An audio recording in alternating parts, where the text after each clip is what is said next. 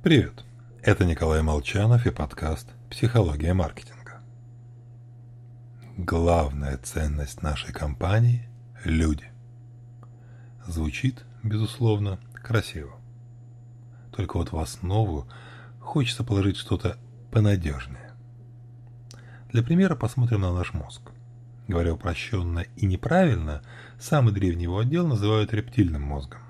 В нем находятся структуры, которые начали формироваться с полмиллиарда лет назад. И именно здесь размещен центр дыхания. Наверняка многие, по крайней мере в детстве, боялись, что забудут, как дышать. Потом пару минут судорожно обращали внимание на вдохи-выдохи, пока внимание не переключалось на что-то иное. Так вот, в интернете встречаются шутки, заканчивающиеся фразой «Поздравляю с очередной фобией». Но Николай Молчанов – добрая фея. Сегодня я, наоборот, избавлю нас от фобии.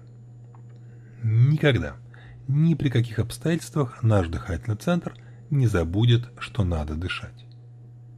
Потому что дышим мы 20 раз в минуту. Непрерывно без отдыха десятки лет подряд.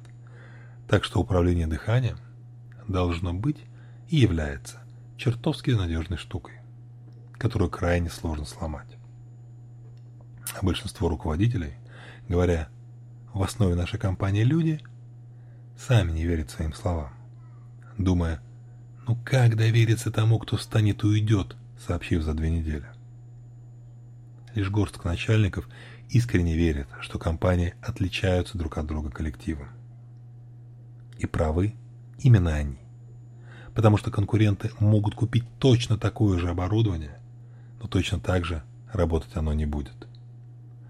Создать копию корпоративной культуры другой компании практически невозможно. В лучшем случае потребуется продолжительное время.